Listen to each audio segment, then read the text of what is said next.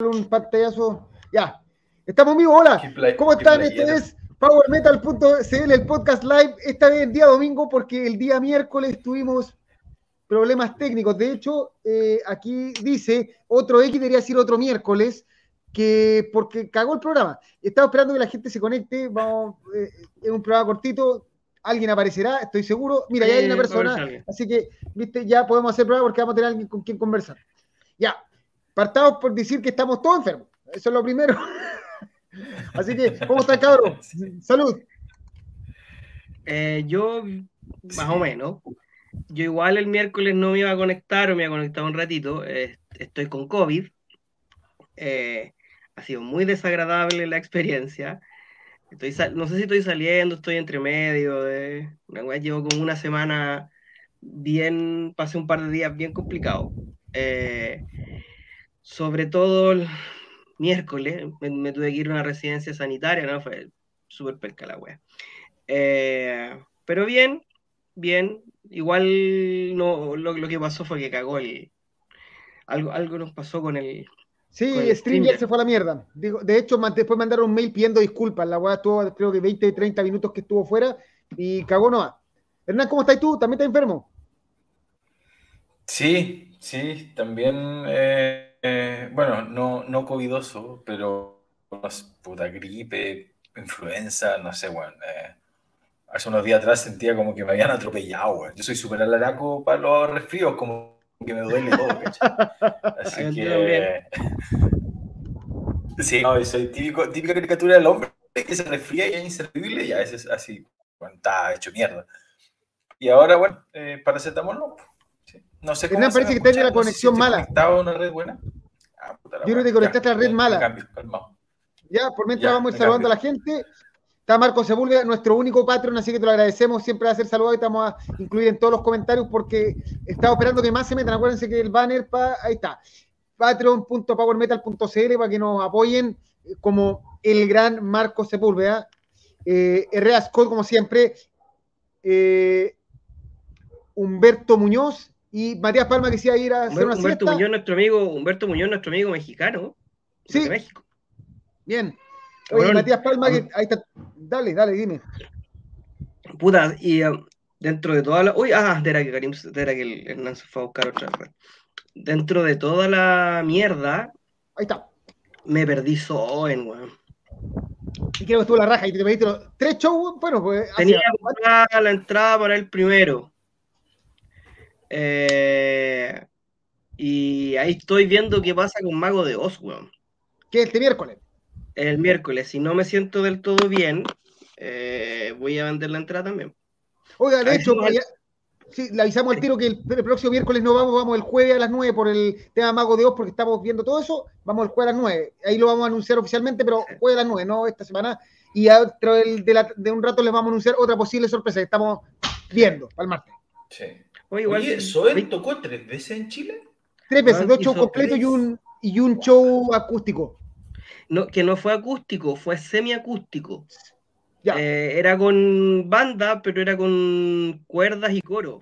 Y unos videos, la weá monstruosa, los weones. Oye, qué, qué loco que una banda de un. A ver, yo no sé cuántas bandas en Chile, desde rap, desde ese clásico Rhapsody que vino, que tuvo que hacer millones de shows, ¿cuándo fue la última vez que ocurrió algo así? Pues para allá, guardando para allá que venga aquí o algo así, ¿no? Para allá iba, quería eh, decir, y, me sorprende porque Soen es una banda que obviamente uno creería que no, tiene, o sea, puedo estar equivocado, yo pensé que no tenía tanto arrastre, principalmente porque también cultiva un estilo súper nicho, ¿cachai? Entonces, y aún, y caché, teniendo en consideración hecho, que hayan hecho tres shows me parece brutal, weón. No sé cuánta gente habrá ido, pero No, lleno los tres. Lleno los tres. Los dos primeros por lo menos estaban completos. El tercero no estaba completo, pero los dos primeros estaban completos hace por lo menos un par de meses. Oye, atrás están las modelos, la Lola y Frida, esa, aquí, aquí, esas cosas. Ahí pasa. La negra es Lola y la otra cosa chica es Frida, que es la perrita de mi prima que está de vacaciones. Oye, eh, veamos más saludos. Eh, Jaime Steel, no pasa nada, creo que estás vacunado. La vacuna evita los sitios peligrosos, es verdad. Sí, es eh, verdad. Cristian Chacana. Eso me dijo, me dijo, el médico. Tal cual. Cristian Chacana, hola. También, el médico también me dijo que esto evitaba los síntomas peligrosos también. Sí. Matías Palma se le escucha bien, pero su cámara está pegada. Se refería a Hernán Herrera Scott. Eh, ¿Está con COVID o se perdió?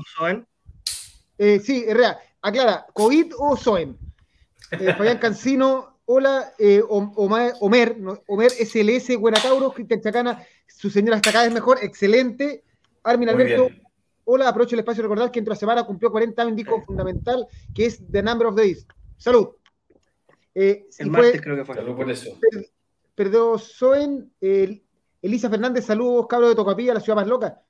Cabro chico Tocopilla, este, el último disco de Soen es La Zorra y R. Scott, sí, lo de Soen. Y yo les dejo claro que yo no tengo COVID, yo estoy enfermo de la guata y como buen médico les voy a explicar que da lo mismo cuando usted esté enfermo de la guata lo que estén comiendo tomando, por eso estoy con chela, porque da lo mismo salir por el water igual. Salud.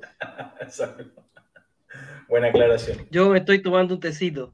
Así estoy. Pero que distinto, por lo tuyo es respiratorio. Pero esta weá, la guata, se te, va a ir por el water igual, hasta que se acabe, hasta que el virus salga. Así que déjenlo salir.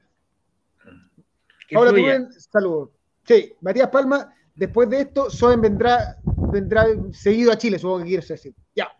Partimos el programa, para no alargarnos mucho, porque es día domingo. Enfermo que no toma, que toma no muere. Y vamos a partir con la Blind Guardian eh, presentando su nuevo adelanto, eh, Secrets of the American Gods, que al parecer, eso es lo que, algunos dicen, es que está basado en, el cómic serie de Neil Gaiman, eh, American Gods. Eso es lo que queremos. No, no, no he leído la letra como para analizarla. ¿Qué les pareció, cabrón?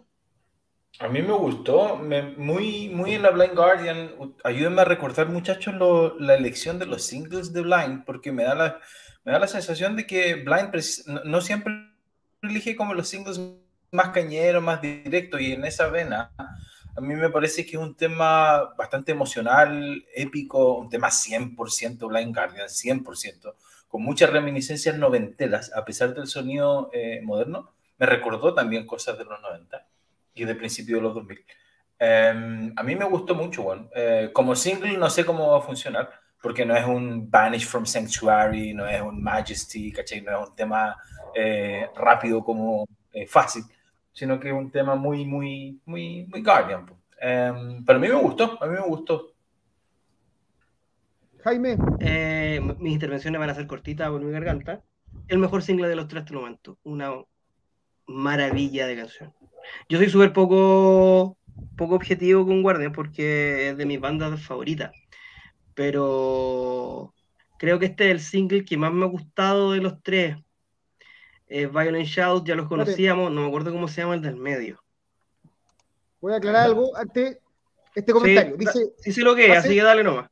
Hace dos días y empieza a hablar cosas, eh, Homer, súper claro, yo soy médico y acá mis amigos son eh, creyentes en la ciencia, un PhD y un cabrón muy inteligente del medio que es abogado. Nosotros le creemos a la ciencia. abogado médico.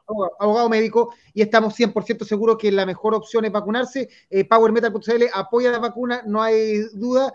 Eh, sí, en todas las cosas hay efectos adversos. Si tú tomas aspirina, podéis tener efectos adversos. Si tomáis paracetamol, podéis tener efectos adversos, lo que queráis. Pero está claro que aunque haya efectos adversos, es más probable que te muera o que te pase algo malo por no vacunarte que por vacunarte. Eso. Y eso pasa con toda la vacuna. Porque no sé de dónde eres, eh, si eres chileno, en tu familia te pusieron la vacuna de la polio, la vacuna, eh, la trivírica, todas esas vacunas cuando chico, y ni te acordáis, y nadie se preguntaba si eran buenas o malas. Todo el mundo sabía que las vacunas salvan vidas y siguen salvando. Así que aquí no hay discusión, pónganse la vacuna. Eso. Mm. Deliver us from evil, eh, concordando hasta en las comas con Karim. No tengo nada que decir al, respecto. Eh, Deliver us from evil. Eh, creo que es el, es el es el que me, me suena más Blind Guardian más armónicamente Blind Guardian ¿cachai? Eh, veamos el disco, siempre, bueno, siempre 100% Sí, siempre he dicho hasta el cansancio que vamos a ver cómo están los temas respecto a su orden en el disco, pero ya para mí, con los tres singles que ha sacado, eh, que sale en septiembre, ojo, se supone. Eh, sí, este creo que va a estar dentro de los mejores discos. Y a propósito de algo que hemos conversado todo este, todo estos, todos estos programas, todo este tiempo, respecto de la manera en que las bandas están sacando singles.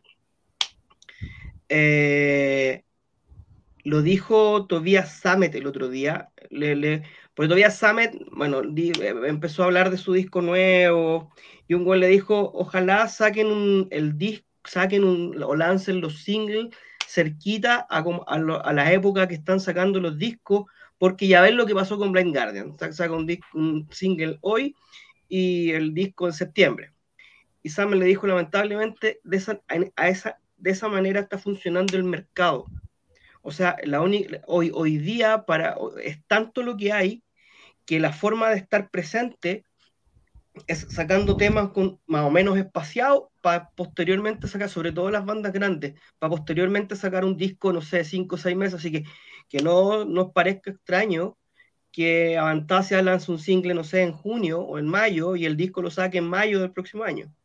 No, no, que, no, que no sea extraño, parece que así está funcionando todo. Oye, pregunta, pregunta inocente, ¿y en qué o cuál es el gran problema de, de lanzar un single tan adelantado? Que, el, que, que todo lo estáis vendiendo. pues Yo me compré el Deliver Asumible. Si hubiese sabido que el disco salía en, en un mes más, no me lo compro. este disco, e, este, por ejemplo. Este, lanzó single ahora, solo, ni siquiera es un disco. Claro, Power, Power lanza, dejó un tema, un tema de la, del, del, Call of the Wild para lanzarlo como single, para venderlo como single. ¿Cachai? Yo creo que por ahí va. El sistema de negocio. Ahora, voy a hacer un aporte, eh, como vamos a estar más corto hoy día, el único aporte que voy a hacer es que Blind Guardian sigue pasándose un poco por la raja al bajista, el video completo, no aparece ni una sola imagen del bajista nuevo, eh, y yo creo que se supone que lo grabaron con él, creo, entonces ha sido un poquito, está bien, el cabro es nuevo, todo, pero que aparezca, eh, aparezca en una imagen así como al final, nada. Este, tiene, que tener, tiene, que, tiene que tener que ver con algo de derecho, y algo comercial, y algo del sello porque incluso el anuncio de, que el Johan había sido miembro oficial, como que tampoco se. Siempre he encontrado medio confuso eso, bueno. Eh, lo anunciaron, pero en la página no aparece. En el banner de la página arriba mm, Por eso, viste, es muy raro. Todo, todo es muy raro, weón. No, no, cacho. La verdad es que no sé. Pedazo de bajista, pues, weón. Pedazo. Lo va, en vivo le van a poner una manta encima para que el no se vea, así. Le van a vestir como, como un con Nameless Gold la van a decir para que no sepan quién es. Sí, un Nameless Guardian, sí. No, pero eh, es raro, no sé, todo raro en la ola. Ya veamos qué dice la gente. Eh, bueno, llegaron los terraplanistas. Eh, Rea Scott, Blind Guardian, como dijo Hernán, la melodía me recordó un poco el Nightfall, también me gustó. Matías Palma, temazo de los Bardos. Pablo Bardones concuerda con que el último single de Blind Guardian tiene la onda noventera. El Cristian Chacana, gran tema, muy épico, el que sea un tremendo disco. Rea Scott, como para ir preparando la llegada del disco anticipadamente, eh, Víctor Vega, hola, Fabián Cancino, a mí lo que me tiene intrincado son los vocalistas que va a invitar todavía a Samet, eh, va a invitar a todos, si ya lo tenemos claro, y eh, o bajo grabado encima. A lo mejor Hansi tocó el bajo en el estudio, anda a saber tú. Sí, puede ser. Puede ser también. Ahí está. Ya. Sigamos. Ya, esta es la, como semi sorpresa, de hecho, este, esta noticia la íbamos a tirar durante el programa porque había sido anunciado un par de horas antes el día miércoles que eh, Skid Row, que es una banda que no hablamos casi nunca, porque lleva como mucho tiempo sin hacer algo interesante, más de como 20 años, eh, anunció que Eric Gronwall, el ex cantante de Hit, que salió de Hit porque tenía cáncer y se, recuperó, es su nuevo cantante. Y todo parte de un video en YouTube que él subió cantando 18 and Alive, que ahí la rompió con la web y, y ahí lo contactaron. Y ya hay un single, no sé si lo escucharon, se llama The Gang is no, Back, algo no lo así.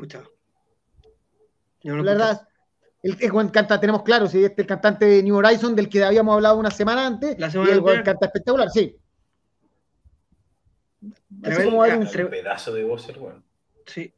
Aquí dos cositas. Primero, tremendo cantante y evidentemente las viudas de Sebastian Bach no lo van a dejar tranquilo, lamentablemente. Ahora, yo creo que el problema de la banda es que no han lanzado nada realmente bueno desde que se fue Sebastián Bach, porque los discos que salieron entre medio, nada. Y, lo otro que a mí me asusta es que le pase la gran CP que eh, en su momento él estaba en Dragon Force, cuando Dragon Force iba creciendo, eh, creo que el cuarto disco fue, sale para irse a otra banda, Skid Row, eh, y CP desapareció del plano de la, de la Tierra, y Dragon Force independiente de los gustos, fue una banda que siguió creciendo y actualmente ha crecido mucho. Es más que nada por, la, por una mezcla de, de someter los videojuegos y todo lo que quieran. Pero mientras Skid Row se ha mantenido así como en la sombra y, mata cantante, no es el único que pasó por Skid Row, eh, eso, ojalá le pase a Eric Longworth. Y también lanzó single hit con su otro cantante, tampoco lo escuché. ¿Algo decir, Hernán? No, nada. acá sí. Tremenda voz, nada más. Hernán, eh, Humberto dice, ¿todavía existe Skid Row? Sí, todavía y todavía. Y Sebastián Vázquez a cierto tiempo les tira palos para ver si en una de esas podría hacer una gira de reunión, pero parece que ahí el Dave the Snake eh, no, no quiere ni verlo ni en, ni en pelea Red Scott jamás pesqué a Skid Row, pero Eric es pedazo cantante de puta, es que los discos clásicos de Skid Row son como obligados dentro del metal. por lo menos el Slave to the Grind. el Slave to the Grind los cuatro arranca lo, lo, lo peleaba en un, en el grupo, nos agarramos para la palanca, eh, pero no, a mí nunca me, nunca me, nunca me entró la banda. A mí me pasa algo raro con Skid Row, porque escuché el disco clásico, es el Slave to the Grind, que dice Karim, y me gustó mucho, y nunca más lo escuché. O sea, no, la, verdad es que no lo escucho, a pesar de que lo, el material clásico me agrada, nunca, nunca, nunca me...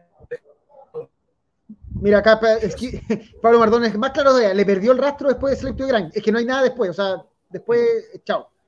Eh, muy bueno el single ojo, que a Slave to the Grind, la Lizzie Hale, Hailstone, les hace un cover, pero maravilloso, maravilloso. Oh, eh, eh una escuchadita. el cantante es Hit, el que está en Crown, sí, yo creo, me parece que sí. Sí. ¿Alguien? Ya. Sí.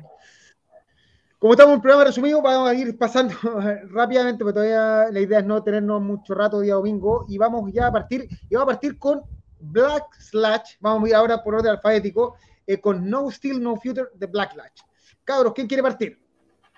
Yo parto, cortito, eh, puta, eh, a la banda hecha por y para fanáticos del heavy metal. Otra banda de la camada de New Wave, New Wave of Traditional Heavy Metal. Um, pero de las buenas, de los buenos exponentes del metal tradicional. Es interesante porque estos flacos son alemanes, ¿cachai? Y suenan gringos, suenan como incluso un poco canadienses, como que uno, uno pensaría que están de este lado del océano, porque no suenan ingleses, em, no suenan como europeos, pero muy, muy, son muy entretenidos. Eh, a mí el disco, mm. el que más me gustaba era el disco Strikes Again, creo que se llamaba. Line, Line Straight Again y está con un poco de de delay. De delay. Qué paja. No, no, sé por qué mi conexión ha estado mal hace como un mes. Eh, pero en fin, es una banda hecha por em, fanáticos del heavy metal, para fanáticos, muy entretenido. Temas rápidos, temas directos, em, bastante sólidos. A mí me gustó mucho el disco eh, y lo recomiendo harto para las personas que les gusten estas bandas de la nueva camada tradicional pero no tan, ¿cachai? No es como épico, no es tan lento, no es como tan tradicional como de sonido antiguo? Eh, un metal tradicional súper bien. Guitarra muy estridente. Sí. sí. Eh, quizá, y es lo que me pasa con esta banda y lo que me pasa con gran parte de estas bandas, la voz no me mata tanto. Eh, me gusta harto el trabajo. a diferencia de lo, que, de lo que dice Hernán, yo igual sí le encontré la, la beta más, europea, quizás toda la parte de los solos y las armonías en los solos me parecieron mucho más destacables que las canciones mismas, siendo un muy buen disco. A mí me gustó harto, de hecho fue el, nos llamó la atención porque lo subieron un poco después de la semana que lo habían mm. anunciado, entonces mm. hablamos harto de este disco entre nosotros. Es, es bueno, está bien hecho, es cortito, dos cucharas la papa. El problema que eh, puede tener esta banda es que si la voz no te entra, eh, se complica porque no es, una, no es una voz virtuosa, no es una voz particularmente aguerrida, no es una voz particularmente grave, es una voz que se mueve en un registro vocal súper promedio y con un timbre vocal también como, puta, un color de voz que te gusta o no te gusta, ¿no? Eso sí. Eh, sí. Buen disco. No, no para fuegos artificiales, pero bueno, bueno. No, la banda es entretenida. De hecho, me parece que el disco anterior, el Lightning Strikes Against, es mejor. Eso es la, mi opinión. Como también dice el Pablo Mardones, que también está de acuerdo que Lightning Strikes Again. Y creo que Hernán también está como de acuerdo conmigo, que el otro disco es realmente la batalla. Pero un entretenido disco se pasa rápido, no, no es un disco sufrido, a pesar de que dura 50 minutos. como dije la otra vez, para un disco de heavy metal de este estilo, los 45, 50 minutos es el tiempo exacto antes de que te empiece a, a repetir eh, demasiado. Y la banda lo hace bien, no, probablemente no va a ser una banda que va a llegar nunca a estar en primera línea de, la, de festivales, pero siempre va a estar ahí, o sea, probablemente si sea de Europa va a estar en el festival, va a ir, porque la banda trabaja bonito, se escucha bien, eh, estoy de acuerdo que este es un disco que hay que escuchar, o sea, vale la pena, 100%. Tienen un tema para los que sean más como... Eh, eh, le gusta ver videos, tiene un tema que se llama Gladiators of Rock, que es un tributo obviamente a cantantes de rock y de metal más que de rock. Entonces, igual es bonito, es un tema bien como eh, con harto corazón y tiene un videoclip más o menos entretenido, que por ahí sí que lo pueden cachar por YouTube. Y para los que no los conozcan, al igual que Karim, eh, yo les recomiendo que quizás escuchen primero Lightning Strikes Again, porque esa weá es una patada en los ojos.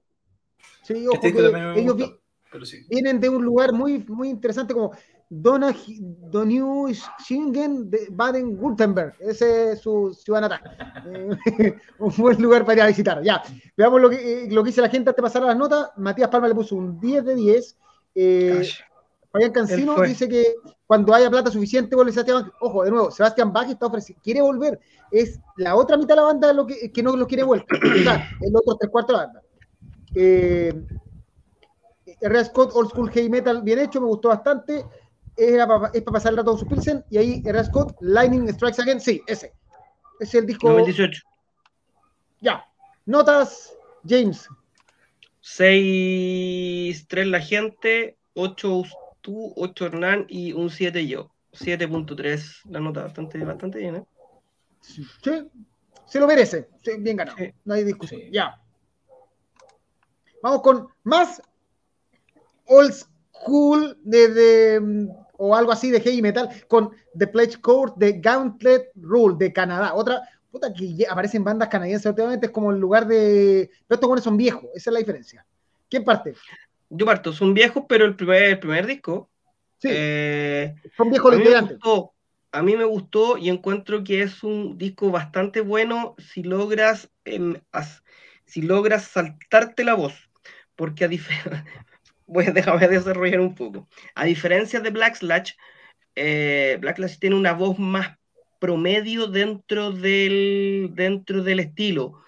No es ni tan alta, no es grave, es media, es chillona por momento, está bien. Aquí tenía una voz un poquito más, más grave, más cercana, no sé, a, a a, al Bondelton de Grave Digger o, a Blaze Bailey, eh, y que sobre todo en el primer tema, que lamentablemente a veces suena hasta un poco desafinado. Es que desafinado. sí, es que el, primer es el problema. incluso, a menos que esté cantando contra melodía, que es algo que no funciona en este estilo, eh, llega a esa final, pues, aparte de tener un timbre de voz medio, medio corneta.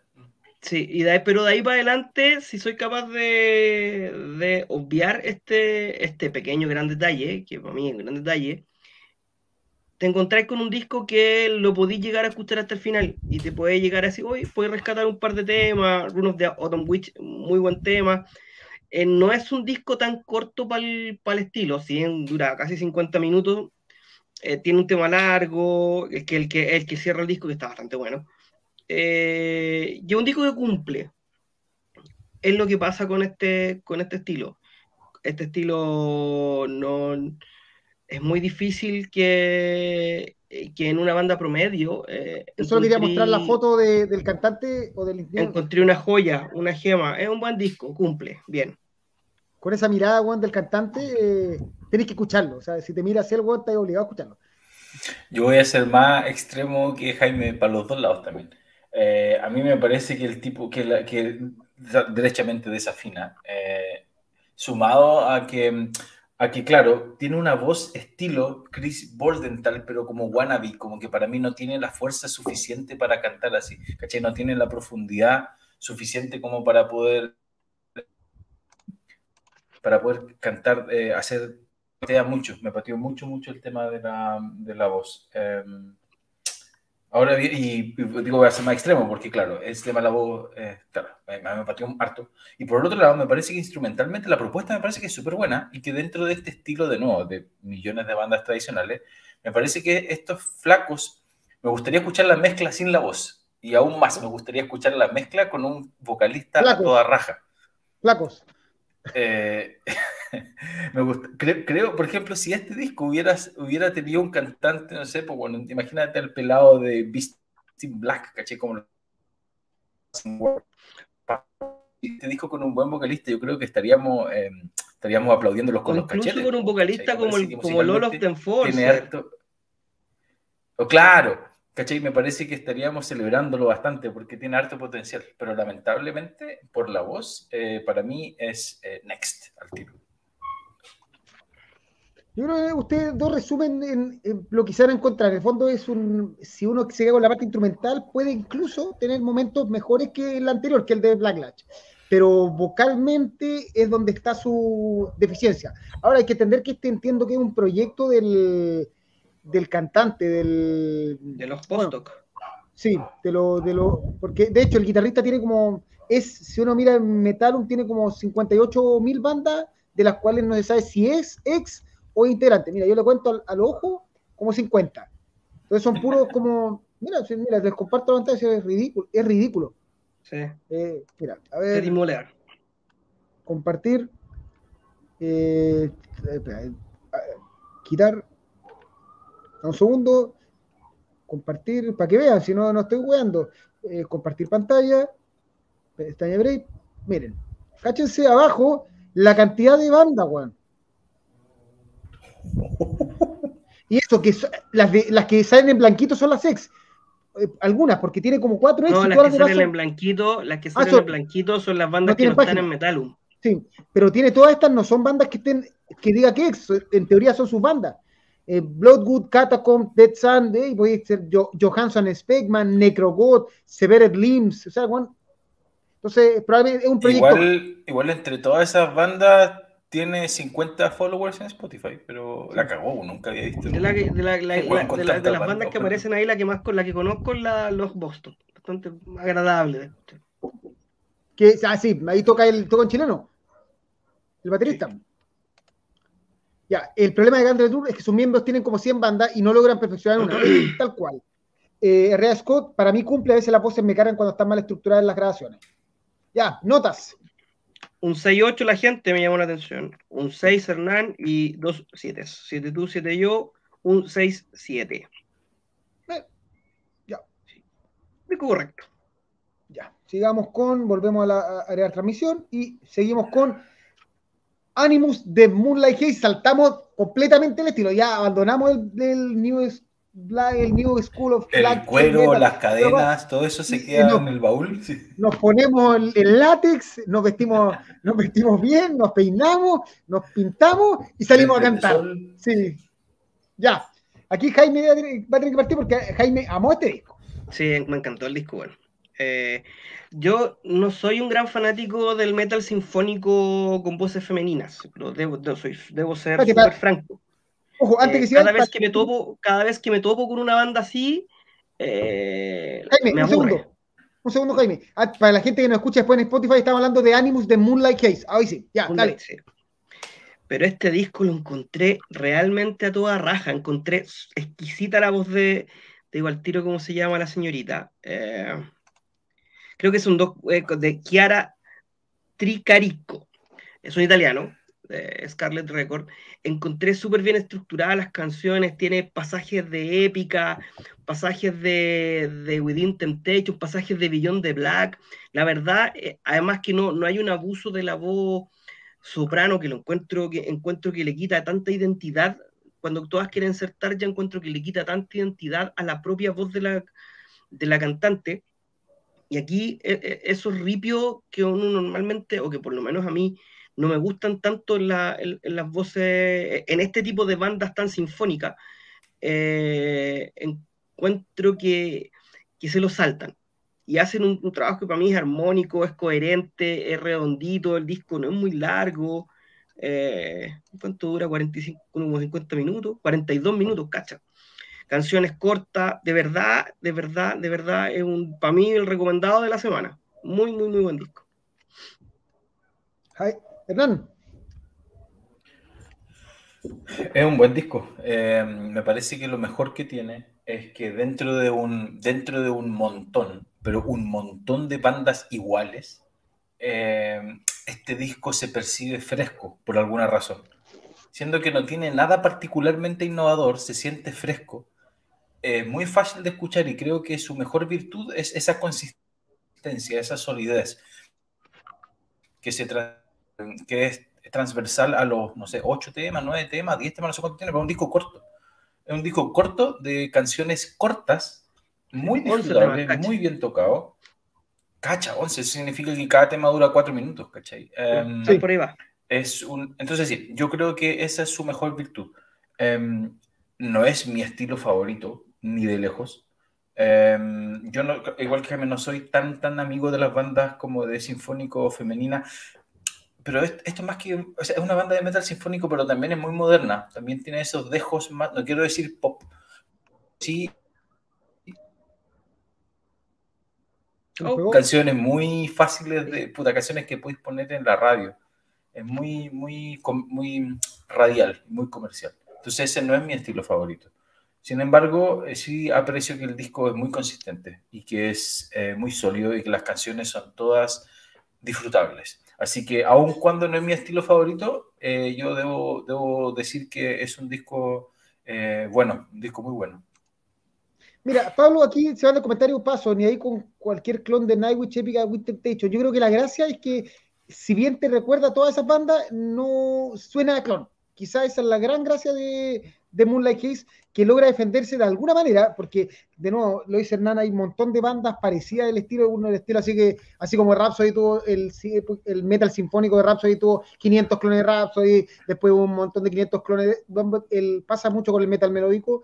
En este caso, hace algo difícil de definir qué es exactamente la duración de las canciones, que no es excesivamente eh, sinfónico como Nightwish, tampoco excesivamente así como eh, complejo como épica en algunos momentos, la cantante no es la ultra cantante de Within Interpretation, sino que es algo entre medio que, que, más simplificado para que duren tres minutos las canciones, si no tendrían que eh, alargarse mucho, que hace que funcione.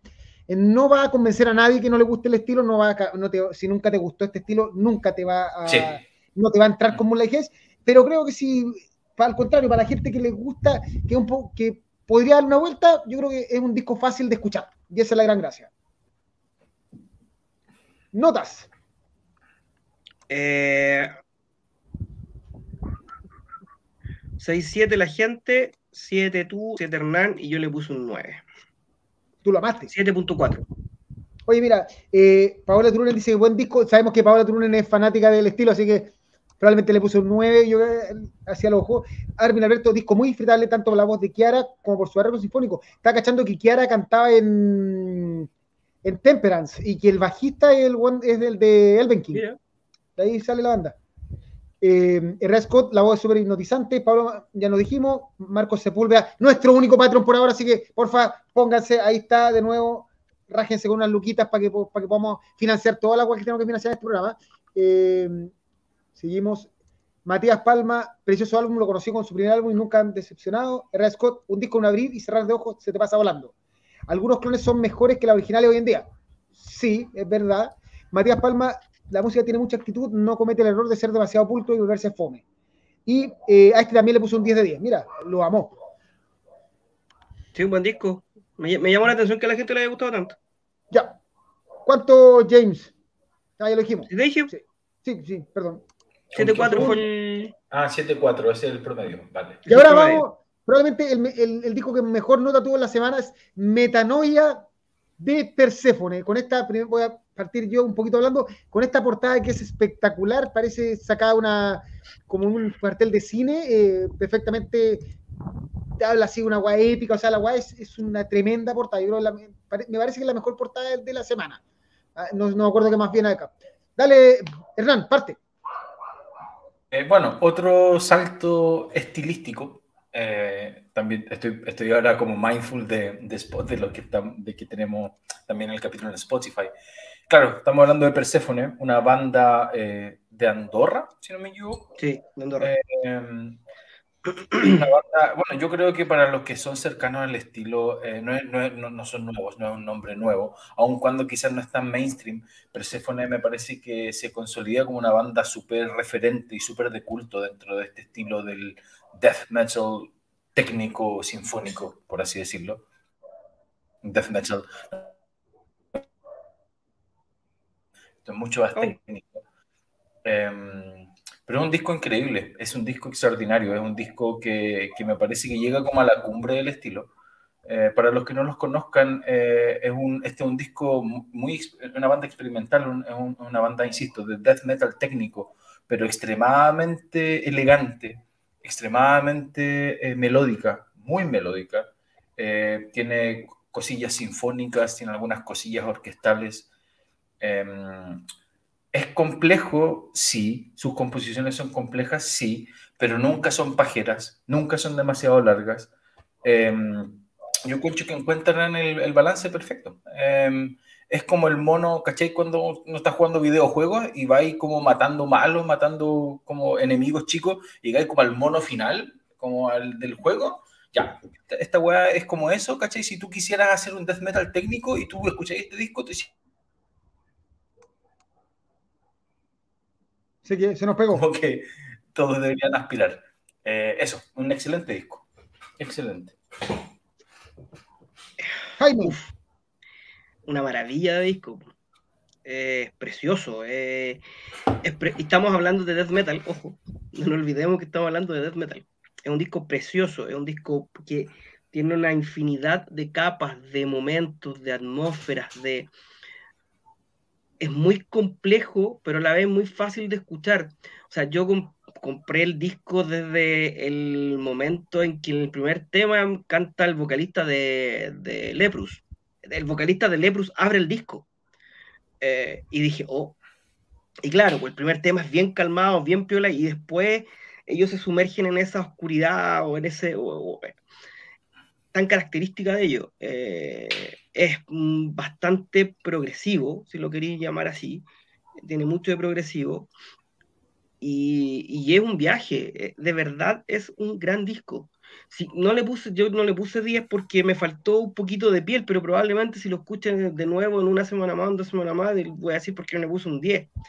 Eh, pero creo que es de los mejores discos de, de, de, lo que va del año y se puede codear tanto con discos este, más death metal como con, como con este, este progresivo tan en boga que está hoy día como, como Soen, sin ser lo mismo. Eh, a lo que voy es que va, le puede gustar mucho también a ese tipo de, a ese tipo de, escucha.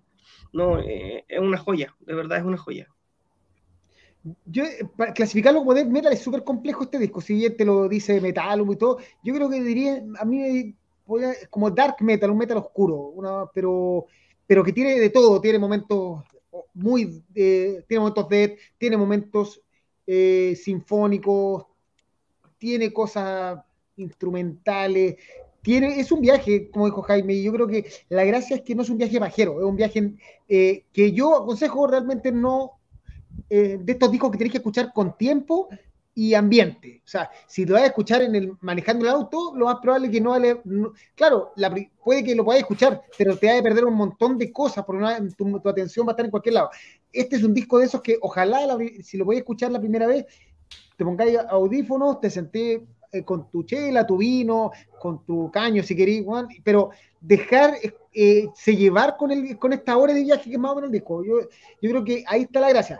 Em, y es un disco complejo, pero no difícil de entender, que ahí también está el otro tema. A veces pasa que estos discos muy complejos, que te quedáis como que no sabéis qué está pasando, no, acá todo el tiempo te, dan te da la suficiente información para saber para dónde va. Y, todo el talento, las interpretaciones y la composición siempre van en función de hacerte sentir, ¿cachai? Y de lo que la canción quiere transmitir. Entonces, por eso es tan fácil de escuchar, porque aun cuando hayan complejidades técnicas importantes en el proceso, Em, todo está en función de, lo que te transmite. Es un disco que te transmite mucho. Para mí lo único que quizás adolece y por qué yo no le puse un 10 es porque quizás me faltó algo un poquitito más de como que me desarme, ¿cachai? Algo como más, más, no quiero decir vacilón, porque esta música no es vacilona, pero sí algo, considerando que es un estilo de death metal, algo un poquitito más cañero, algo que me sacuda más, ¿cachai? Este es un disco 100%, no 100%, pero más melancólico, más introspectivo y más elegante y más solemne que directo. Entonces quizás con una cuota más de algo más directo, yo quizás le hubiera puesto un 10. Vamos a ver qué dice la gente antes de ir con las notas. Eh, Creo que este es el disco que la gente le ha puesto más nota. déjame ver qué dice la gente. Aplauso.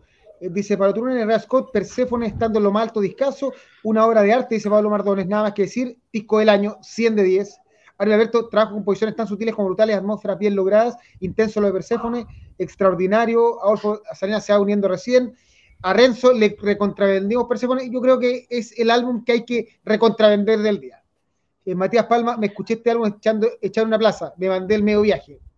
Eh, no te aburre el disco, la musicalidad que tiene es sobre, el de de calidad sublime. Las tres partes de la canción Anabasis, una verdadera locura.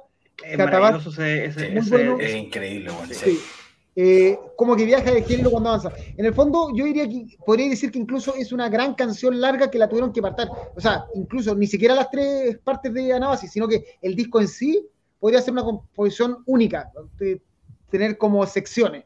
Eso diría yo. Por eso yo te decía que era, no probablemente mi analogía es como la wea, mi metáfora es terrible, pero por eso, por eso yo decía que era como el malo final, quiere decir que es como la evolución de todo al final, cuando, y está más allá de un género, o sea, claro, es, una, es, es la evolución o es el punto más álgido dentro de este estilo, en mi humilde entender, ¿cachai? Como que evolucionó mucho. Hoy Persephone es una banda que va harto al Pro Power, como para que cachille un poco el, el, el, público. Ya, un 8.5 la gente, la nota más alta desde que empezamos a poner el Casi que en la historia, sí, bueno. Sí, y 3 9 uno por cada uno. Nosotros da un 8.9. Esa es la nota del Persephone. No es el mejor disco hasta el momento del año, pero creo que es top 3. Yo creo que cuando tengamos el top 20 vamos a tener que tirarlos de nuevo a la balanza para que les pongan nota de nuevo, porque puede bajar. Algo vamos a hacer, algo vamos a hacer. Ya, se me está ocurriendo, jefe. Ya, en, la, sigamos. En las artes, en las artes sí, dentro de la esfera de las artes oscuras, yo creo que Persephone, creo, para mí creo que es mi disco favorito del año, si es que no me olvido de algo. Bueno, vamos a comentar algo de amor después, pero sí, ya. como que está por ahí arriba, definitivamente. Vamos con el disco que, que era la, la, la, carta de presentación del programa, eh, Carpe Diem de Saxon, que yo voy a, voy a rápidamente voy a decir que esta portada no me gustó nada, la encuentro fomísima, una, una, portada que no dice nada, excepto que dice Carpe Diem ahí en el cartelito del, del soldado romano, pero no, ya, dale Hernán, parte tú. Discaso, weón. Eh, puta, es súper rico, eh, es súper rico encontrarse con bandas, puta, no nos olvidemos que Saxon empezó a ver, a hacer música el 76, primer disco el 79. Entonces, esta es una banda que en sus comienzos sonaba un poquitito más que Rolling Stones, ¿cachai? No era mucho más que eso. Eh, como imaginarse el primer disco de Judas Priest. Entonces, que saquen un disco, semejante disco a esta altura, que además demuestra una evolución porque de hecho este disco, no sé si les pasó a ustedes, pero este disco era como, era un, era, un paseo por, por el heavy metal eh, un poco más moderno de las bandas tradicionales. Esta banda em, tiene muchos momentos painkiller, tiene muchos momentos accept, tanto del accept antiguo como del accept nuevo, tiene algunas cosillas como eh, de Maiden, de Blaze, Bailey, me acuerdo. Entonces, ¿sabes qué? Me sacó un poco del molde de Saxon más tradicional, que una, para mí Saxon, a ver, Dentro de las bandas de heavy metal tradicionales, digamos Grave Digger, eh, Judas Priest, em, Iron Maiden, Saxon a mí es la que me, quizás a veces me, soy menos fanático, porque encuentro que igual es, su heavy metal es más reposado, como que no me sacude tanto a veces, a veces, aun, cuando me encantan los discos clásicos. Pero este disco eh, te sacude por completo, pues, Este disco es, es, es, una maravilla de disco son canciones todas directas al hueso, son canciones rápidas, tiene mucho doble bombo. O sea, no sé qué les pasó, estos, estos buenos se tomaron una inyección de adrenalina brígido y se pusieron a componer, hicieron un, un disco tremendo. A mí me encantó, me encantó, me encantó, me encantó eh, eh, escuchar a Saxon de esa forma tan aguerrida, tan, tan aguerrida, esa es la palabra, un disco muy vacilón, muy rápido, muy, muy bueno. Yo creo que lo mejor que tiene este disco es que te va a obligar a revisitar los discos anteriores. Porque yo siento que Saxon mantiene la misma línea. Por alguna razón, por alguna razón, eh, en las críticas, lo que, lo que comentan los amigos de uno, o lo que uno conversa este disco, dice, hoy el Saxon se sacó un tremendo disco como hace mucho tiempo. Y uno mira para atrás, oye, no mucho más atrás, el, el Lionheart me parece un gran disco, el... Déjame, tenía todo el ordenito aquí porque todavía estoy medio huevonado con la... El Thunderbolt, el Thunderbolt me parece un muy buen disco, quizá, quizá este disco es como la, la cúspide, e, este como, voy, a, voy a ocupar el, el, la analogía que hizo recién Nan respecto a, a Persephone, quizá este ya es el jefe máximo, ¿cachai? Es donde llegaron a, donde mataron el último, a Mr. Bison. Pero Battering Ram me, también me parece, Sacrifice me parece un discazo. Eh, yo creo que lo, lo, bueno que va a ser este disco, que evidentemente está dentro de los mejores discos del año, eh, es que uno vuelva a, a, a, reescuchar discos que quizás les diste una pura pasada en su momento. Y decir, oye, los últimos cuatro discos de Saxon, puta que son buenos, bueno. No, no, le, no le había puesto tanta oreja. Como que los venía cocinando, o sea, esto se venía cocinando ya. Claro, entonces yo creo que esa es la, es la mayor gracia, o sea, no es la mayor gracia, tiene muchas gracias, es un, eh, eh, es un paseo por el heavy metal. Eh, eh, es tan potente como directo de Pilgrimage. baja un poco las revoluciones. Pilgrimage el último tema, más el último tema que dura un poco menos de tres minutos eh, se llama Living on the Limit. Es un combo en los hijos. O aparte que, claro, termina, termina tan arriba que te deja tirado en el suelo. Así que, a diferencia de otros lanzamientos más contemporáneos de Saxon, a mí lo que me pasó es que tú desde que les pones play a este disco, desde el primer segundo hasta que termina, a la primera te enganchó y dijiste, weón, tremendo disco. Mientras que quizás otras entregas te cuestan un poquitito, le das más vueltas para encontrarle el valor. A mí me pareció que este disco era más instantáneamente clásico, ¿cachai? Como, para mí este disco se va al top de la, de la discografía de la banda, ¿cachai? bueno. Mm, no, hay mucho más que decir, ya es como que lo dijeron todo. Yo creo que Saxon es una de las cartas seguras dentro del heavy metal que no envejecen, no, suenan antiguos, suenan que eh, se adaptan al, mundo actual, eh, no solo la temática, sino que también en cómo componen. Algo como lo que hace hace, o sea, es una banda que con todo su año de historia perfectamente podría no sacar más discos, pero siguen sacando material de calidad y ahí está la gran gracia. O sea, no, son discos que probablemente si lanzara este disco lo lanzara Blacklatch, estaríamos hablando de de disco del año, que es esta banda. Eh, creo que la gran gracia del tío Biff es que sigue trabajando y trabaja bien y la banda se escucha bien, se escucha actual, pero los años de historia no le han... Sin, sin, sonar añejo. Ni moderno. Es una, eh, sigue sonando Saxon, ¿cachai? Y ojo, que verlo en vivo es una maravilla. O sea, si tienen la oportunidad de verlo en vivo, aprovechen. Eh, yo creo que. en vivo. Yo creo que el tío Beef es uno de los, em, no quiero decir como unsung heroes, no quiero decir que es una persona que no se le reconozca, pero sí es una persona que de bien bajo perfil, yo creo, entre comillas, siendo Saxon una banda gigante, pero que ha hecho muy buen trabajo, bueno, y sigue, y caché, y...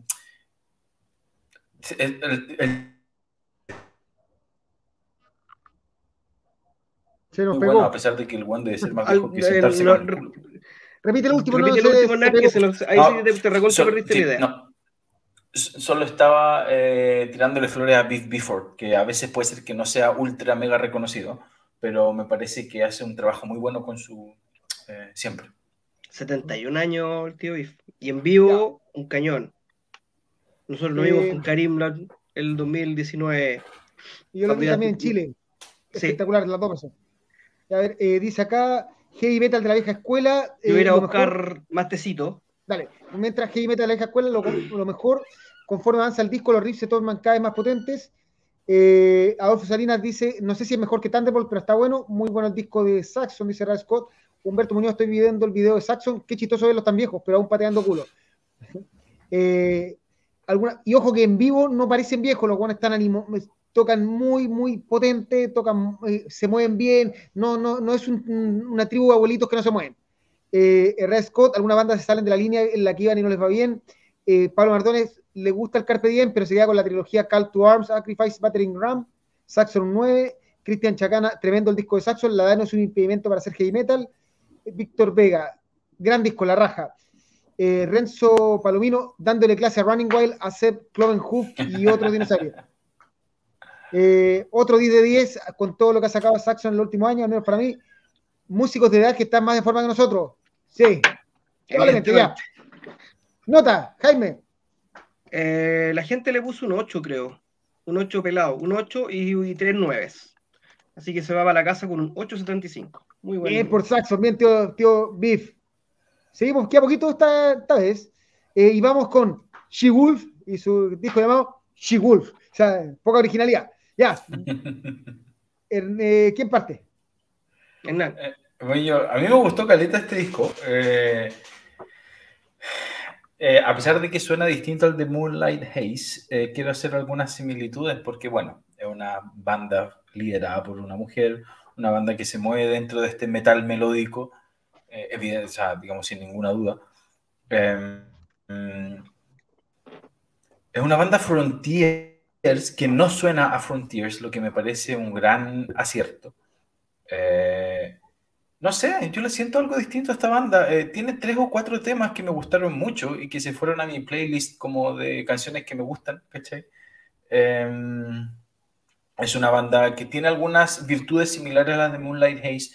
Quizás no en lo musical, pero sí en que me parece un disco consistente, un disco de canciones cortas, rápidas, que se pasa rápido y entretenido. Eh, a diferencia, y de hecho, haciendo ese paralelo, a Jaime le gustó harto Moonlight Haze, a mí en este caso fue como al revés, a esto a mí me gustó más. Es más simple. Oh, Tiene esa influencia un poquitito popera a veces. Eh, pero sí, no, a mí me gustó, yo lo, recomiendo harto, metal melódico bien hecho, me gustó. Eh, a mí también me gustó, me gustó harto, menos que el de Moonlight Haze. Eh, pero es un muy buen debut. Esta es la mina de Vivaldi Project, Vivaldi Metal Project. Es, potente, es, más directo que el de Moonlight y se da menos vuelta. Es Frontiers, como dice Hernán, sin parecer Frontiers, quizás porque son ingleses.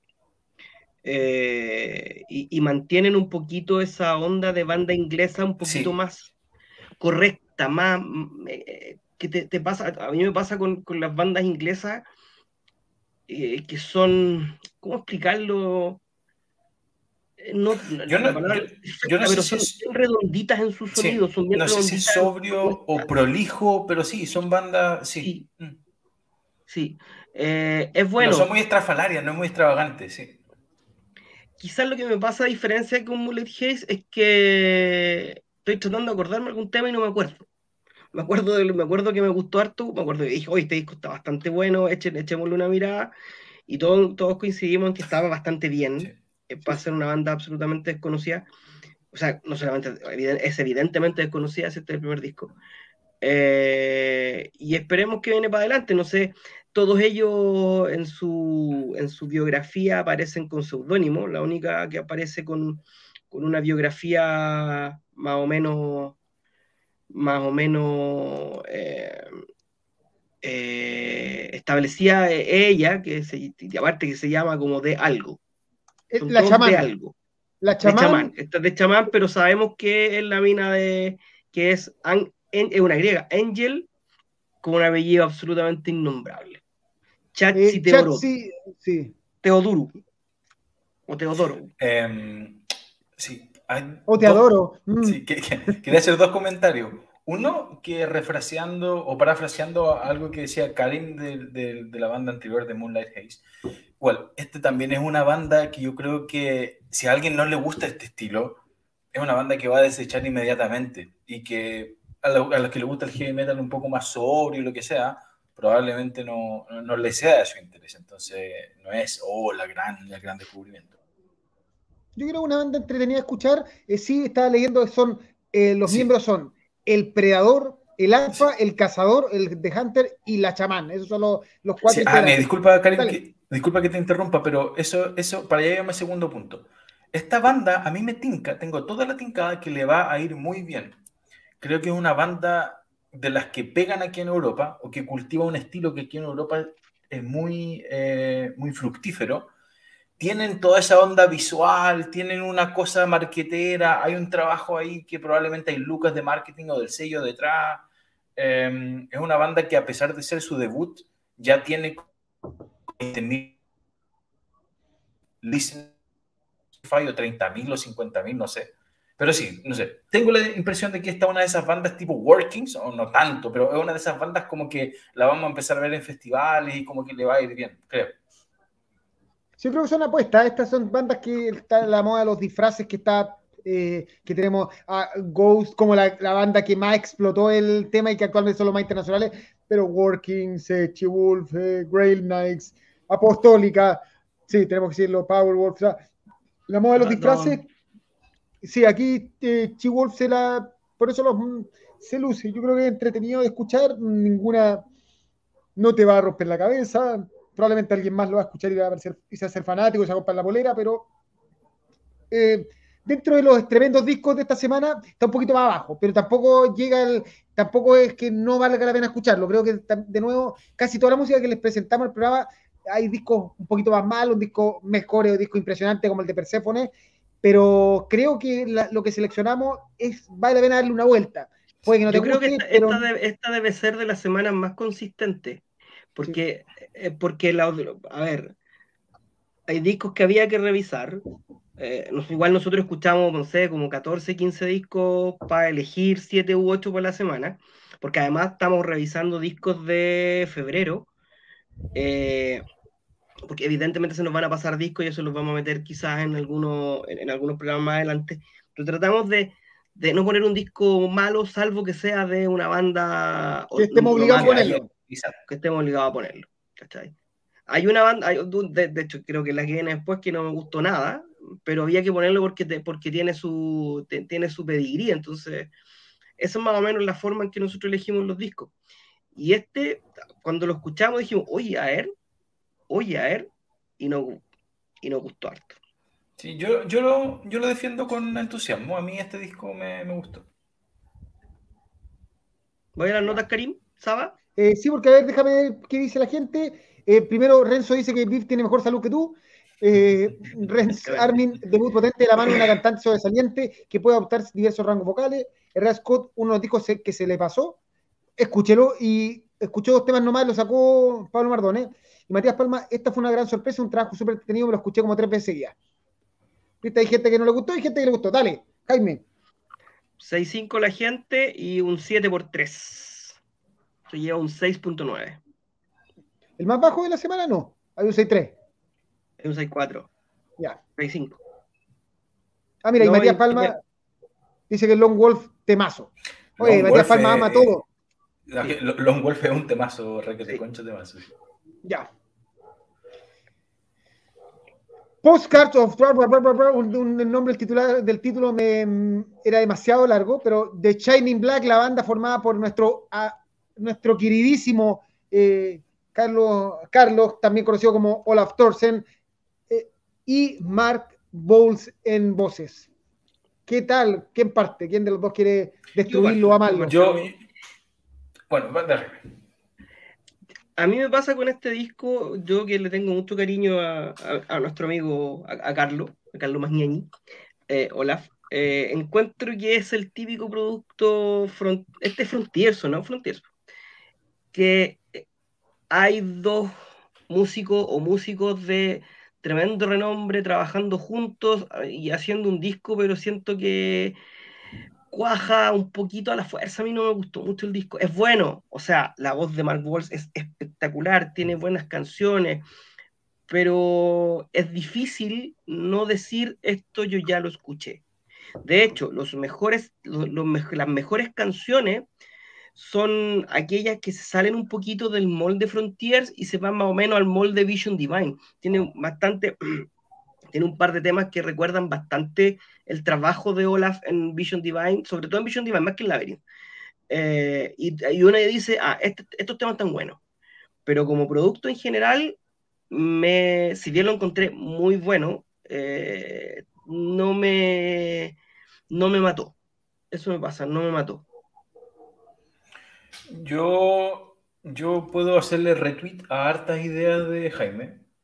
Eh, a mí el disco me funciona un poco más que Jaime. Me funciona sobre todo en los momentos de Vision Divine, y eso te lo robo porque es lo que yo venía a decir. Cuando el disco suena a Olaf, es a toda raja.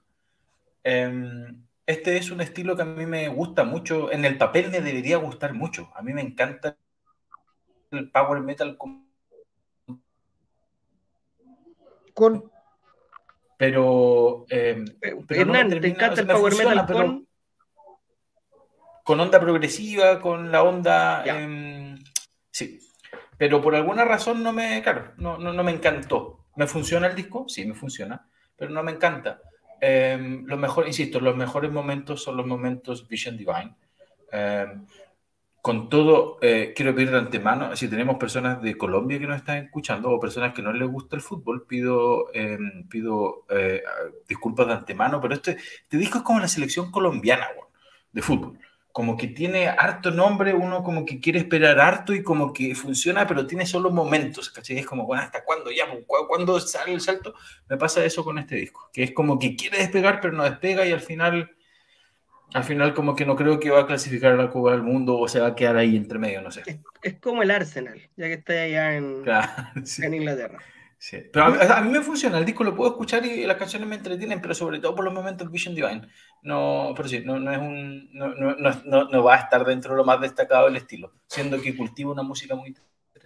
Mira, yo creo que el problema de este disco es que se siente demasiado que el proyecto del proyecto. O sea, como que se siente, no es malo, no hay, no hay una cosa específicamente, suena mal, eh, no se escucha bien esto, no, porque es un disco, de, o sea, con Olaf y con Mark Wolf uno se asegura la calidad de lo que hay, o sea, que va a sonar bien las guitarras, que va a estar bien cantado todo, pero en el fondo eh, suena demasiado que no es el proyecto donde, que es lo que le queda por no por componer a Olaf después de mandarse discasos con Mission Divine y discasos con Labyrinth. Entonces, es como lo, eh, y ese es el problema, probablemente si este disco quizás no supiéramos que está Olaf en guitarra ni Mark Bowles cantando, cantante, no, no, no me pesaría tanto eso. No un mal disco, pero creo que es de lo más pasable en la semana, a ese nivel. O sea, de las cosas que menos, menos, menos, menos, si me dicen cuál es el disco que, que si no tienen tiempo, ¿cuál disco dejarían fuera de escuchar esta semana? Este.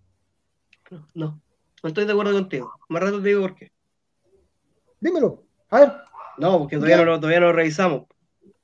Ah, verdad. Yo, escuché, yo escucho este disco mil veces antes que Gauntlet Rule. Me gusta más que el Moonlight Haze, pero en fin, para ponernos polémicos. Ah, verdad, no, que faltan, verdad que faltan. No, sí, puede ser, pero este disco, si tienen que ir cortando, este es uno de los discos que dejarían fuera en la semana. De, lo de todo lo anterior, este es como el más bajo de lo que, de lo que hemos escuchado. Quizás lo que viene después es más bajo, pero ojo, eso ahí por ahí puede ser. Ya, veamos qué dice la gente. Eh, Qué disco más fome de Shining Black, esperaba mucho más, plano, plano. Eh, R. Scott, gran trabajo, Mark Bowles y Tiola, la melodía este, eh, que tiene este álbum con la vuelta se vuelve bastante raja. Víctor, un disco correcto. Humberto, Vision Divine, Rules. Eh, Armin no terminó de convencerme. R. Scott, debo reconocer que al principio no lo agarré mucho, pero a él le gustó más. Es como el PSG. Eh, Matías Palma, este no lo escuché, las bandas con nombre de músico en el logo las descarto al tiro. Y R. Scott, creo que es el problema. Los dos cracks tienen proyectos mucho mejores. Ya. Notazas. Las notas son las siguientes. Un 7 la gente, un 7 Hernán, un 6 tú, un 7 la gente. Un 7 yo, perdón. 6.75. Promedio. Un carotazo. Ya. Este, de hecho, esta fue la semana, esta semana fue mucho de Enio Carota. Es bueno, ¿Es malo? No. ¿Es bueno? Tampoco. Pero lo que viene ahora, ya. Vamos con The Great Divide de, de Midgard Project, que se llama así. Por ejemplo, que aquí canta Stublok, por eso lo conocemos. Si no cantara Stublok, nunca hubiéramos sabido este disco. Stublok, el que canta actualmente en, o cantaba en, ah. esa banda que, en esa banda que ya no existe, I Said Y, y este es el disco de, del proyecto de un caballero de apellido Midgard. Y por eso se llama así. Ya. Marty Midgard. Que es un ah, que es como la versión joven de el protagonista de eh, The Voice, de, de, Billy Butcher. Es como, como, una versión joven de, de Butcher. Y menos, menos ah. para la caga. Eh, yo creo que no conversamos mucho este disco, no sé, pero probablemente yo voy a ser el más entusiasta y quizás a usted no le gustó, no recuerdo. Pero a mí, no, a mí este disco me gustó caleta. Este es un disco que, a ver, para dar contexto, es un disco que tiene harta reminiscencia a Symphony X porque cultiva un, metal entre progresivo y power metal, em, en donde, em, sí, en donde las influencias de Symphony X a mí me parecen bastante claras.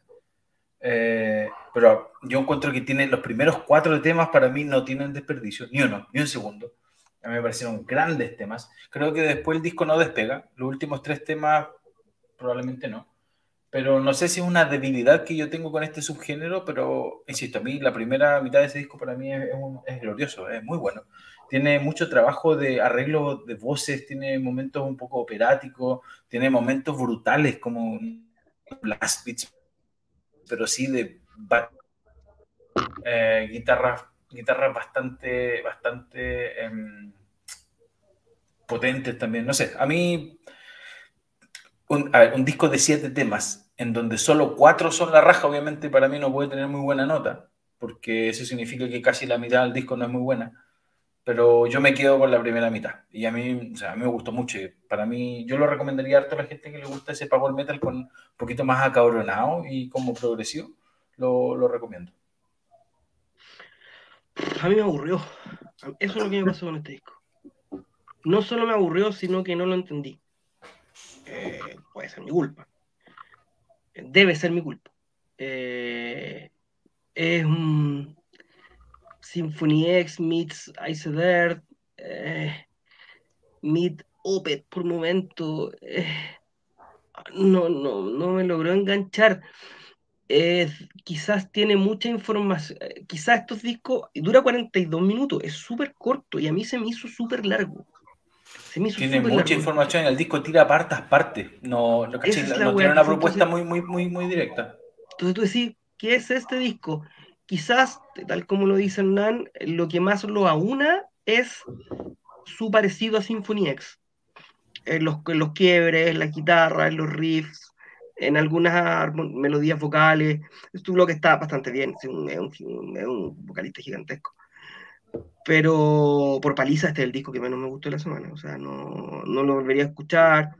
Bueno, lo, lo escuché mientras me iba a hacer la PCR, así que capaz que andaba con andaba, andaba enojado.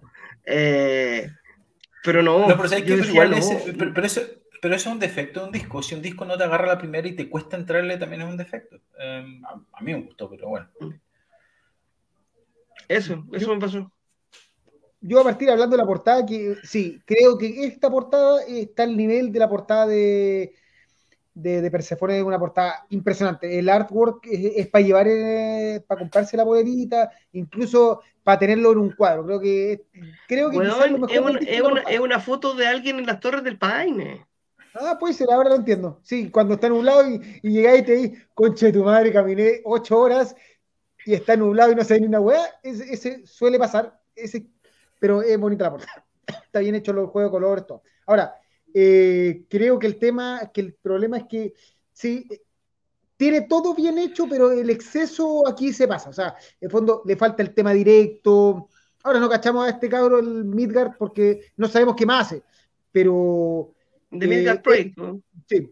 El, el, disco tiene todo, está creo que está, no cuaja, o sea, en el fondo le, tiene de todo bien, suena bien, está, se escucha bien, está bien eh, equilibrado todo, pero, pero le falta eh, un poco de saber para dónde, le falta un, un productor, un guan que le agarre y le diga, ¿sabéis que esto es mucho? Saquémosle esto, ordenemos la idea, probablemente el mismo guan de producirlo, me tinca el disco. Sí, independiente. sí. Lo más probable que a este, este es un típico guan que le falta un productor que agarre la información le ordene, le quite, mira, ¿sabes? De pelo, así como un estilista que le haga, claro, sí. Estáis, te estáis pasando, está bien que queráis tocar guitarra, un poco lo que le pasa a nuestro amigo Guatón y Martin, que tú escucháis los discos y sabéis que va a sonar bien la guitarra todo, pero como que todo está, eh, no cuaja. Eso, entonces probablemente aquí voy a, voy a hacer un poco la analogía que, que, pienso yo con este disco, de quién me acordé, con resultados completamente distintos. Me acordé del Mauro Catalán, cabro joven que no tiene otro proyecto, que tiene otro, eh, pero que se aúna a un cantante bastante bueno, que es el Paulo, para hacer su propio proyecto. Su ah, me gusta más si, hacemos match entre las dos bandas, que son, que son como en la forma muy similares, eh, un guitarrista joven, virtuoso, eh, que se agarró de un vocalista reconocido en la escena y sacaron un disco. Me quedo con el de Catalán. 100 veces. Ya, veamos qué dice la gente. Eh, Pablo Midgar comete el mismo error del 2016, tiró los mejores temas al comienzo y después se transforma en agua insufrible. Y tiene a Stu Black cantando más plano que la chucha. Cero aprovechamiento. Y Rascot, por lo que dijeron, lo único bueno es la portada. No, de nuevo, es un disco que va al. A mí me gusta. a mí me gustó. Si te gusta Symphony X, probablemente por ahí va la cosa, pero no tiene. Pero le falta el power metal de Symphony X. Se queda como la parte más progresiva, o sea, falta la más directa, que te acordé del tema. Eh, Matías Palma, este lo encontré muy fome, siendo Eso que puede un ser, Karim. Eso puede ser. Le falta el punch. Le falta el power metal. Puede ser, le falta. Mm. Si, si, te vaya a parecer tanto, o no parecer, pero si vaya a tomar tanto la influencia de Symphony X, uno cuando lo escucha, ¿se acuerda de Symphony X, de pasajes, no sé, de, de, esos pasajes medio instrumentales o medio oscuros del, del, del, Five, por ejemplo? Eh, en ningún momento te pega el combo en los hocico, para mí, para mí, insisto, para mí, yo sé, yo sé que a Hernán le gustó, en ningún momento te da el combo que te dan los discos de Symphony X. De esto y de Symphony X tú te acordás de todos los coros, ¿cachai? Es, una banda virtuosa e igualmente directa. Este disco sí, este disco es mucho menos directo. Le falta el productor. De nuevo, aquí, digo, Midgard, si tiene tiempo, consigas un productor, vaya a Frontier si quiere, pero que no le, no le toquen los, a cualquier lado, Scarlett Record, todo, que alguien lo produzca y probablemente. Incluso el tío, el tío, Michael Romeo, por ejemplo, lo podría dejar muy bien tuneado, ¿cachai? Eh, cualquiera. Oh, se nos viene el, próximo jueves. Ya. Creo, ¿Nos quedan discos? No, parece que no. No. Este, ya. Y eso fue notas. Ah, perdón, perdón, perdón, jefe.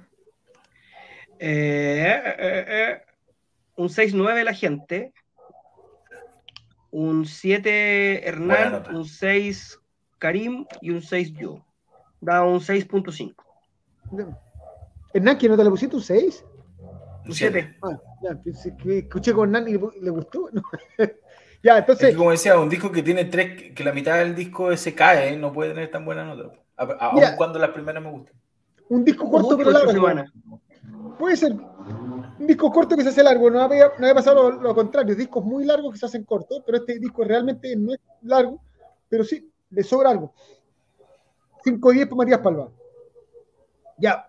Eh, bueno, la sorpresa que estamos en confirmación, por supone que va, este martes estaríamos tirando una entrevista live, eh, no sabemos si con una foto con, con o no, con Nora Lujimo de Battle Beast, eh, no sabemos bien la hora porque todo está todo en confirmación y vamos a estar con nuestro ex integrante, nuestro eh, miembro original, eh, David Aranea, ahí traduciendo en vivo y quizás externando, todavía no tenemos claro quiénes van a estar, pero si la hora resulta, ya, ahí está uno que no va a estar. Lo, único, lo único que se sabe es que yo los voy a ver desde afuera. Como, sea, probablemente vamos a estar ahí, le vamos a avisar apenas salga, vamos a tirar la, la fecha por si quieren conectarse, eh, vernos, hacer preguntas, obviamente, de nuevo, si quieren que sus preguntas entren, ojalá traten de aportarnos algo eh, en el Patreon de PowerMetal.cl para tratar de financiar esto. Eh, hay, que hay que llorar, sí, hay que llorar un poco. es necesario. y bueno, no sé, algunas palabras antes de cerrar este. Y la otra semana vamos a jueves. No, grande Power Metal. Yo creo que Nora debe ser una de las personalidades más, más grandes del género eh, del, panorama metalero actual. Así que mm, bien, bien ahí, bien ahí la página. Eh, adelantemos al tiro los discos para que la gente empiece a escuchar. Ya, dale, ¿qué, vamos a estar escuchando esta semana? Ya, vamos a, vamos a tirarnos para atrás. La, lista la pegaste en el. para pegarla también en, los comentarios, la voy a pegar. La vamos a tirar. Deja buscarla, podcast. yo la. Yo lo yo comento. Mientras, los chicos la ponen, yo, yo empiezo con un disco que recuerdo que vamos a revisar. Una weá más rara que Pescado con orejas, pero que a mí me gusta mucho. que se llama The Neptune Power Federation. ¿Cachai? Un nombre bien como de Guardians of the Galaxy, un nombre bien raro. Es una banda que hace un. Puta, es muy raro, no es proto, es un rock antiguo, un poquito de. The Neptune Metal. Power Federation. Neptune Power Federation. ¿Cómo se llama el disco? Sí. Así que búsquenlo y escúchenlo porque es terrible. Bueno, es una banda australiana. Sí. Una banda australiana muy, muy buena. Para los que les gustan este, estas bandas como Proto o que tienen una onda antigua, vayan con eso. Ese es un disco que les puedo adelantar que vamos a estar escuchando. Sí. Yo les adelanto que vamos a, hablar de uno de los grandes discos de este año, que es el de Amorphis, el Halo.